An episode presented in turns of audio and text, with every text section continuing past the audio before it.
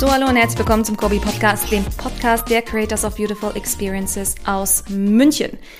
Wir sind eure Agentur des Vertrauens, wenn es um das Design und Entwickeln von digitalen Produkten wie Websites und Apps geht. Ich bin Katharina, Storytellerin und UX-Writerin bei Kobi und dass man gerade bei unserem Handwerk, UX und UI-Design, manchmal ganz schön weit über den eigenen Tellerrand schauen muss, das zeigt die heutige Episode. Denn in der heutigen Episode geht es um kulturelle Unterschiede in den NutzerInnenbedürfnissen bei UX und UI-Design.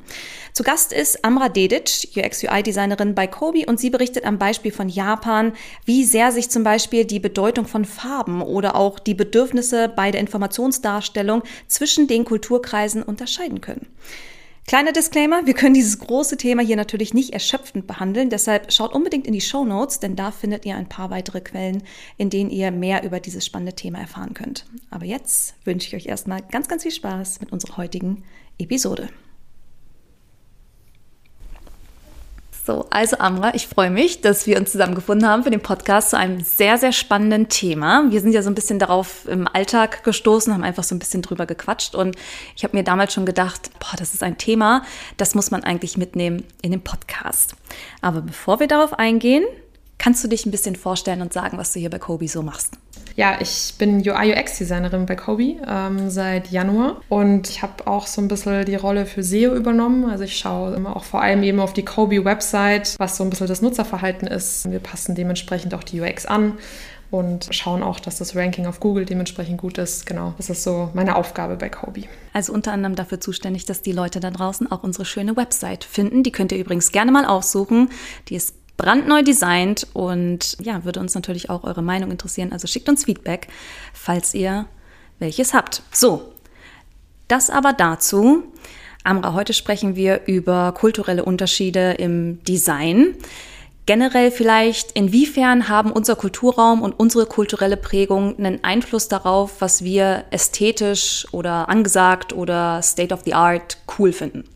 Ich glaube, ich würde jetzt also da am besten beim Individuum gleich einsteigen. Und zwar, wir identifizieren uns ja mit den Dingen, die uns geprägt haben. Also zum einen der kulturelle Hintergrund, aber auch so ein bisschen, was wir allgemein im Leben schon erlebt haben und erfahren haben. Und die Frage ist natürlich, wieso kauft sich der eine unbedingt immer die Nikes und der andere immer die Adidas-Schuhe? Und warum sagt der dritte, ich will unbedingt in Second-Hand-Laden und mir da irgendwas No-Name-mäßiges kaufen? Es hat ja immer schon so, so einen gewissen Background. Und ja, und das finde ich halt super spannend. Und natürlich, umso unterschiedlicher die Kulturen sind, ist dann ein gewisser Einfluss, der, der dafür sorgt, dass wir manche Dinge vielleicht ästhetisch finden und manche nicht. Und ähm, ja, also auch selbst in der Kommunikation an sich, wir haben ja jetzt, wenn man den Vergleich Deutschland-Japan sich anschaut, in Deutschland die, die Verkehrsschilder. Die sollen ja auch ganz schnell und klar kommunizieren, was gerade gebraucht wird und äh, oder was nötig ist, dass wir sicher von A nach B kommen. Und in Japan sind natürlich diese Verkehrsschilder auch überall zu sehen. Aber eben, äh, das hatten wir, glaube ich, schon mal das Thema, statt bitte drücken, steht da dann halt so, hey, das wäre super, wenn du jetzt hier irgendwie mal auf den Knopf drücken könntest, damit diese Ampel grün wird und du rüberkommst. also jetzt mal ganz überspitzt formuliert, aber ja, und da sind dann auch überall ganz viele ähm, Illustrationen zu sehen, äh, damit eben so ernste Themen so ein bisschen netter gestaltet werden, äh, höflicher und, und vertrauensvoller aussehen. Ja, also irgendwie eine komplett andere Welt. Und so will man dann auch angesprochen werden von äh, ja, Firmen oder von verschiedenen Marken. Und ja, auf jeden Fall ein wichtiges Thema. Kultur. Es ist auch ein super Beispiel. Da kann ich nämlich gleich mein Beispiel mit UX Writing anbringen, weil das so gut passt. Tatsächlich ist es ja so, dass gesagt wird, UX Writing, also die kleinen Textelemente, die wir alle auf Buttons finden oder im Interface, am, im, wenn ich einen Passwortfehler mache oder so und dann so eine Fehlermeldung bekomme, das sollte immer möglichst knapp sein und möglichst effizient kommunizieren, was gerade das Problem ist oder was die UserInnen als nächstes tun müssen.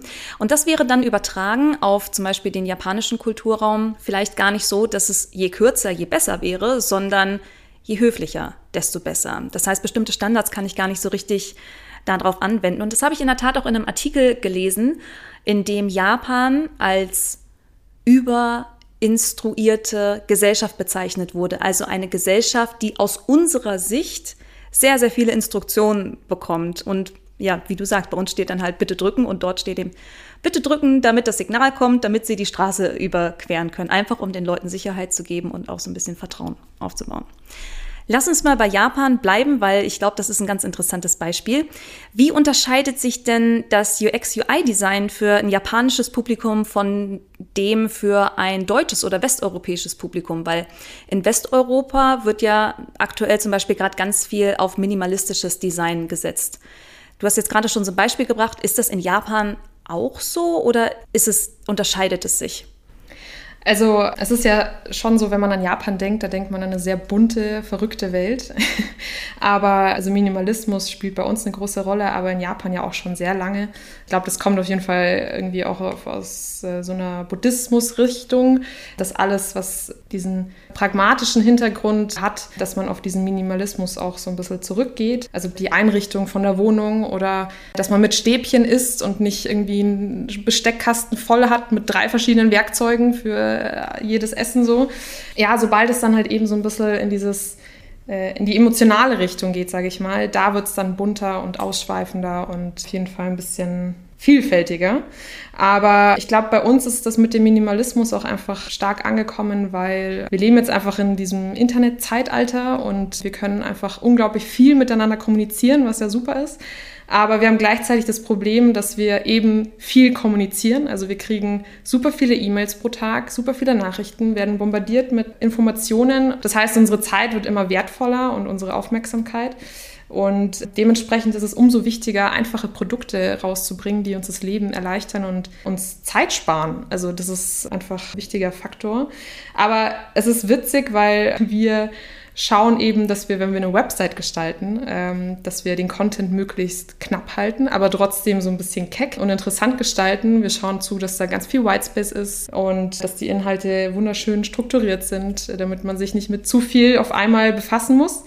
Und genau da sieht es jetzt in Japan zum Beispiel ganz anders aus. Man schaut sich die super seriösen Apps an oder Webseiten und ja, man hat äh, kein Whitespace, man hat keine Hierarchien im Text, man findet es super nice, wenn alles zusammengequetscht ist und alles unglaublich bunt und äh, Signalfarbe gibt es 20 Stück irgendwie auf einmal. und ja, tatsächlich, was das angeht, ist es ja eine komplett andere Welt und da wieder zurück auf dieses Kulturthema zu kommen, warum das so ist. Also ich glaube, das ist nochmal ein Riesenthema. Aber noch ein Beispiel, was, was ich auch nennen wollte, weil wir haben ja, wenn, wenn man sich auch das Smartphone anschaut, das, glaube ich, möchte jeder möglichst minimalistisch irgendwie haben. Aber dieser individuelle Charakter, von dem ich vorhin gesprochen habe, der zeigt sich ja auch so ein bisschen durch diese bunten, verrückten Handyhüllen. Ähm, die sind bei uns ja, glaube ich, auch immer noch recht schlicht, aber dort in Japan, glaube ich, sieht man eine Handyhülle, die dann das Handy nochmal dreimal größer macht, so. Plus Sticker überall. Also ja, definitiv ein anderer Umgang mit dem, was, was um einen herum so passiert.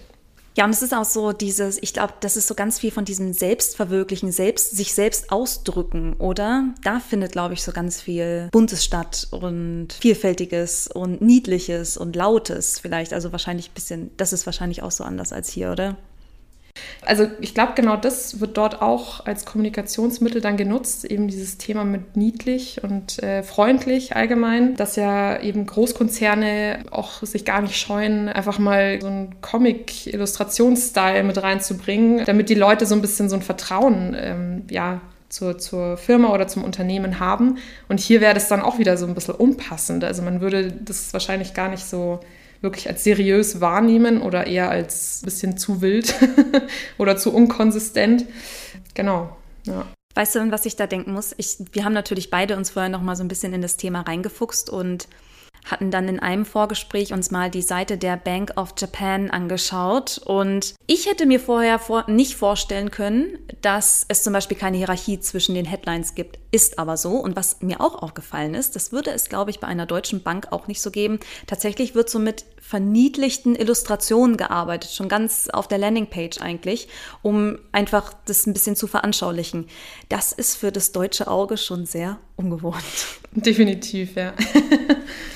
Vielleicht so abseits von Headline, Hierarchien und Illustrationen.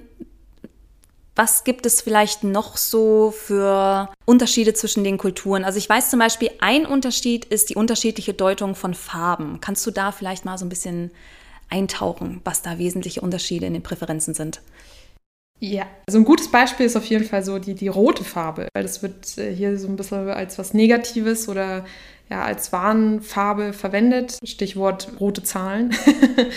und im asiatischen Raum ist es eigentlich genau andersrum. Also rot wird was, als was Positives, Warmes, Heimeliges irgendwie wahrgenommen. Ich meine, man sieht ja auch äh, bei der japanischen Flagge, da haben wir die rote Sonne. Deswegen wäre es vielleicht auch schlecht, wenn es negativ wäre. ja, oder auch, ja, man kennt ja auch dieses Yin und Yang-Symbol, schwarz-weiß. Wir haben hier so ein bisschen immer die Tendenz, das so zu assoziieren. Weiß steht für die Frau und schwarz eher für den Mann. Und dort ist es eigentlich genau andersrum. Also man sieht den Mann eher bei der weißen Farbe und, und die Frau eher im schwarzen. Also es gibt auf jeden Fall extreme Unterschiede, ähm, auf die man natürlich achten sollte, wenn man da irgendwie unterwegs ist als Designer. Finde ich super interessant, weil wir ja auch sehr viel in unserer eigenen Methodik damit arbeiten, welche Bilder bei NutzerInnen im Kopf hervorgerufen werden, wenn wir unser Design produzieren und dann irgendwie präsentieren. Das heißt, schnelle Bewegungen bilden Dynamik ab und rufen dann irgendwie Dynamik auch im Kopf bei den UserInnen hervor. Wie geht man denn als Unternehmen damit um, wenn man sowohl seine eigene Marke im Design vertreten will, als auch den jeweiligen Kulturkreis adäquat ansprechen bzw. abholen will? Ja, das ist äh, eine sehr, sehr gute Frage. Ich glaube, zuerst muss man sich wirklich mal fragen, was ist das Ziel von meinem Unternehmen, äh, was für ein Produkt habe ich, was ist der USP von meinem Produkt, ähm, was ist am Ende des Tages auch die Zielgruppe, die dazu passt. Ich glaube, das sind auf jeden Fall so Punkte, die man äh, durchdeklinieren sollte. Und ich glaube, ich würde jetzt an der Stelle auch ja, mit dem Beispiel Apple jetzt mal vorangehen, weil ich glaube, damit kann jeder so ein bisschen was anfangen. Ich meine, Apple hat dafür gesorgt, dass, wir, dass sie minimalistische, eben sehr einfache, für jeden zugängliche Produkte äh, gestaltet haben. Sie haben ja nicht nur das, sondern, also sie haben nicht nur geschaut, dass das Design an sich einfach ist, sondern sie haben geschaut, dass die Funktionen einfach sind. Sie haben geschaut, dass der Store einfach ist. Sie haben sich auch einfach gekleidet. Also ich meine Steve Jobs im Rollkragenpullover so. Also die haben wirklich ihren USP durchgezogen und ja, ich meine minimalistisches Design, das hatten wir vorher, ist ein, ist ein USP, der auf jeden Fall gerade gefragt ist, weltweit. Deswegen ja, ich glaube, es kommt tatsächlich darauf an, was man, was man denn anbietet. Und wenn die Zielgruppe überall vertreten ist, ja, muss man halt, glaube ich, einfach ein bisschen schauen, wie man sie am besten ansprechen kann, kulturell abhängig und loslegen. okay, dann habe ich aber noch eine kurze Zwischenfrage, weil du ja gesagt hast, dass Apple-Produkte grundsätzlich leicht zu bedienen sind und sich darauf auslegen oder darauf ausgelegt sind, besonders leicht zu bedienen zu sein. Ist das dann überhaupt für alle Kulturkreise so oder ist das nicht auch wieder was, was wir jetzt als besonders einfach empfinden, wo sich aber vielleicht jemand aus einem ostasiatischen Kulturkreis wieder mehr Informationen und damit ja auch ein bisschen weniger Minimalismus, weniger Whitespace wünschen würde. Ja, tatsächlich kann man an der Stelle vielleicht so eine, so eine kleine Metapher ähm, wieder einsetzen. Wir hatten das ja vorher eben, wie, wie richtet man sich dort äh, seine Wohnung ein oder sein Haus. Das bleibt ja alles eben sehr minimalistisch, sehr einfach, gar nicht irgendwie unnötiger Kitsch. Aber und das ist, so kann man so ein bisschen auch das Smartphone sehen. Das ist so ein bisschen, äh, ja, das Gerät, wo eben meine individuellen Apps und, und Spiele oder, oder was auch immer, äh, Fotos, ähm, Handyhüllen noch dazukommen und äh, womit ich das dann gestalten kann. Also die Frage ist natürlich, es ist eine Mischung aus, wann wollen Sie den Minimalismus und wann ist es gefragt, voll zu bombardieren mit Informationen, Grafiken, Farben, ja, alles weitere. Und ja, sobald es halt eben so ein bisschen um dieses Individuelle geht oder um, um emotionale Themen, sage ich mal, komm, kommt das alles auch so in den Einsatz. Ja. Das heißt, mein Handy an sich ist dann vielleicht eher so das Gerüst, die Hülle und die Apps oder wie ich es gestalte, die Hülle, alles das, was ich hinzulege, um es zu personalisieren, ist dann wieder so ein bisschen aufregender, individueller und so weiter. Genau, ja, perfekt zusammengefasst. also es geht eigentlich äh, unterm Strich darum, ja, Offensichtliches zu minimieren und Bedeutsames hinzuzufügen, ähm, was eben dann diesen individuellen Charakter ja, unterstreicht. Okay, das bedeutet aber auch, dass wenn ich zum Beispiel eine Marke habe, die auf Minimalismus setzt, dann sollte ich das auch durchziehen und dann vielleicht die Werbung in, dem jeweil, in der jeweiligen Zielkultur ein bisschen anpassen, aber grundsätzlich schon auch meiner Marke treu bleiben. Denn das ist das, was du gesagt hast. Apple ist ja als Marke international auch völlig etabliert, so wie sie sind. Und je konsistenter über die verschiedenen Touchpoints, also vom Interface bis hin zu Steve Jobs Rollkragenpullover, je konsistenter man diese Marke trägt, das sagen wir auch immer, desto besser passt das dann im Prinzip auch oder desto besser wird es auch von verschiedenen Zielgruppen aufgenommen. Genau. Also ich meine, äh, gerade jetzt auch Thema Apple, die hatten auch eine Werbekampagne, wo Tatsächlich unterscheidet sich das in Kleinigkeiten. Also sie sind ähm, schon sehr einfach geblieben in der, in der Gestaltung von dem Plakat. Aber die Fotografie hat sich ein bisschen unterschieden. Und zwar hatten wir hier meistens Fotografien, wo im Hintergrund nicht super viel passiert. Das heißt, häufig irgendwie eine Person im, im Zentrum des Geschehens und dann im Hintergrund eher ja, größere Flächen oder einfarbigere Flächen. Und äh, wenn man sich dann die eine Kampagne angeschaut hat in Japan zum Beispiel, da siehst du auch wieder quasi das Individuum im Zentrum oder die Person aber im Hintergrund super viel los, super hektisch. Und ähm, das ist eben genau dieses Detail, womit man dann so ein bisschen unterscheidet, auch eben in den Kampagnen, selbst wenn sie gleichzeitig gespielt werden. Also die schauen sich diesen Hintergrund an, die wollen so ein bisschen entdecken und so ein bisschen so eine Story dahinter spüren und sehen und sich äh, zusammenreimen können. Und wir sind da eher so, ja, jetzt äh, schieb mal den Satz rüber und gib mir ein schnelles Bild, dann raff ich es in drei Sekunden und dann äh, geht's weiter so. Ja, also das sind halt genau diese Unterschiede. Und obwohl diese Unterschiede da sind, ist das Konzept ja trotzdem konsistent und ja, klar kommuniziert weltweit. Lass uns mal so ein bisschen dabei bleiben. Also wie groß oder klein sind die Unterschiede überhaupt? die Welt wächst ja immer mehr zusammen und wir alle nutzen Websites und Apps aus anderen Ländern täglich. Glaubst du, die kulturellen Unterschiede werden irgendwann gar keine Rolle mehr spielen oder vielleicht verschwindend klein werden? Das ist auf jeden Fall eine, eine philosophische Frage, eine sehr spannende Frage. Also ich glaube, wir werden auf jeden Fall oder wir werden jeden Tag sensibler, was die Unterschiede in den verschiedenen Kulturen angeht. Das heißt, wir nehmen es vielleicht nicht mehr so persönlich, wenn der Teller aufgegessen ist oder nicht mehr aufgegessen ist. Also solche Details lernt man zu verstehen und wahrzunehmen. Ich glaube aber, dass diese Unterschiede irgendwie da bleiben. Ich hoffe es auch. Ich meine, Vielfalt ist ja auch dem Fall was sehr Schönes und Spannendes. Ja, und ich glaube, dass dementsprechend auch weiterhin, ähm, wenn es dann darum geht, ein Produkt wirklich zu verkaufen oder an den Mann zu bringen, dass man dementsprechend auch ja, die entsprechende Zielgruppe rausfinden muss und dementsprechend auch kommunizieren muss. Also ich glaube, ähm, das ändert sich nicht so schnell, aber who knows? Okay, was kannst du denn DesignerInnen empfehlen, die jetzt etwas für einen Markt in einem anderen Kulturkreis designen sollen? Ich glaube tatsächlich einfach ganz viel Research, ein guter Schwung Empathie, ganz viel ja, äh, verstehen und erleben, was, was um einen herum passiert und wie es wahrgenommen wird und ähm, ja, loslegen. und offen sein natürlich auch, ne? Also nicht davon vielleicht so ein bisschen, ja, mal loslassen, dass die Dinge, die man selber vielleicht ästhetisch findet oder die man selber im Bereich Usability oder User Experience für richtig hält, vielleicht das einfach auch mal so ein bisschen hinterfragen, weil wir sind ja alle an unsere kulturellen Muster gebunden. Also wie es zum Beispiel in vielen Kulturen der Fall ist, dass man, wenn man eine bestimmte Information hat, zum Beispiel jemanden geschäftlich absagen muss, nein, dieser Vertrag kommt nicht zustande, ist es in Deutschland vielleicht so, dass es sehr, sehr höflich ist, es direkt rauszusagen, damit der andere Bescheid weiß. Und in anderen Kulturkreisen ist es vielleicht so, dass man das lieber ganz, ganz, ganz, ganz, ganz, ganz durch die Blume sagt, vielleicht am besten fast gar nicht. Und ja, sich darauf einzulassen, dass wir halt nicht die, den Anspruch auf die Wahrheit gepachtet haben in solchen Sachen, gerade was Kommunikation angeht, ist, glaube ich, so ja ein ganz guter Weg, um damit umzugehen. Ja, voll, auf jeden Fall. Aber ja, wie man sieht, ist es unglaublich weit, dieses Feld. Und ähm, ich glaube, da muss man sich jedes Mal aufs Neue so ein bisschen drauf einlassen. Ähm, ja, spannendes Thema.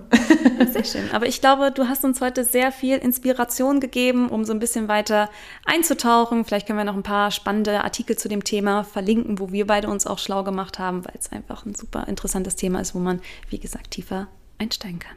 Amra, ich danke dir ganz herzlich, dass du da warst und uns mitgenommen hast in dieses spannende Thema. Und ja, es so ein angenehmes Gespräch mit dir war. Danke für das Gespräch, ebenso. So, das war's. Ich hoffe, das war auch für euch ein spannender Impuls zum Thema. Ich persönlich fand anhand der Beispiele, die Amra gegeben hat, hat man schon mal gut sehen können, dass das Ganze echt nicht so trivial ist, sondern sehr, sehr komplex. Falls ihr das Thema spannend findet und tiefer eintauchen wollt, haben wir deshalb, wie gesagt, in den Show Notes noch mal ein paar weitere Quellen verlinkt, in denen ihr gern stöbern dürft. Tja, ansonsten war's das auch schon für dieses Mal. Danke euch fürs Zuhören und wie immer, passt auf euch auf und ganz, ganz wichtig, bleibt gesund und bis zum nächsten Mal.